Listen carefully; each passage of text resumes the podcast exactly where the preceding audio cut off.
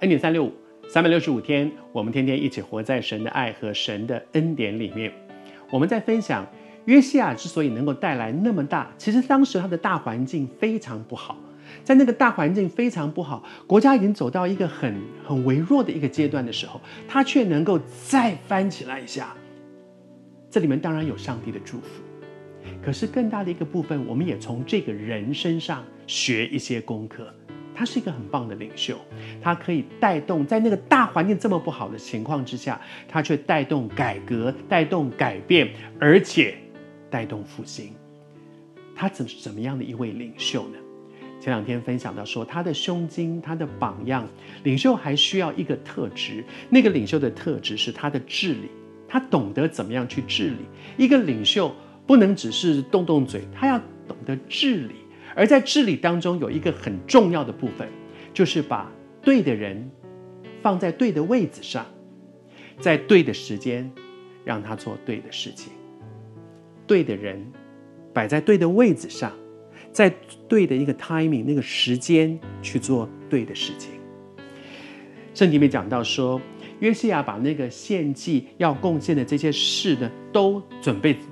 都准备好了，都够了。可是接下来要怎么做呢？不是牛啊、羊啊这些东西都准备好了，事情就没有了。不，这些东西都已经预备好了。可是接下来他请祭司站在自己的地方，然后呢，立位人按着班次站立，这些都是王所吩咐的。换句话说。他会规定这些人应该在这个位置上，那些人要站他们的位置上，而且是按着班次，就是什么时间，第一班是谁，第二班是谁，第三班，每一班都在合适的时间，不会所有人都挤在呃中午十二点的时候，十二点到两点所有人都去，然后呢五点到八点没有人去。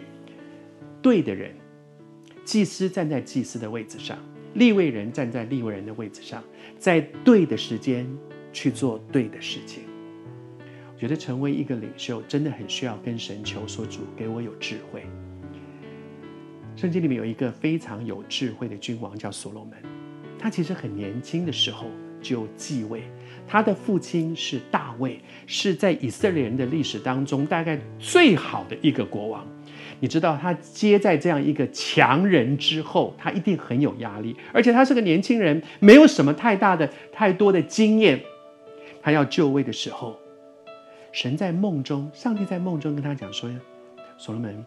你向我要什么？”他跟主说：“我向你要智慧，因为你把我摆在这个位置上，我要来管理这么多的百姓。我很年轻，我不会。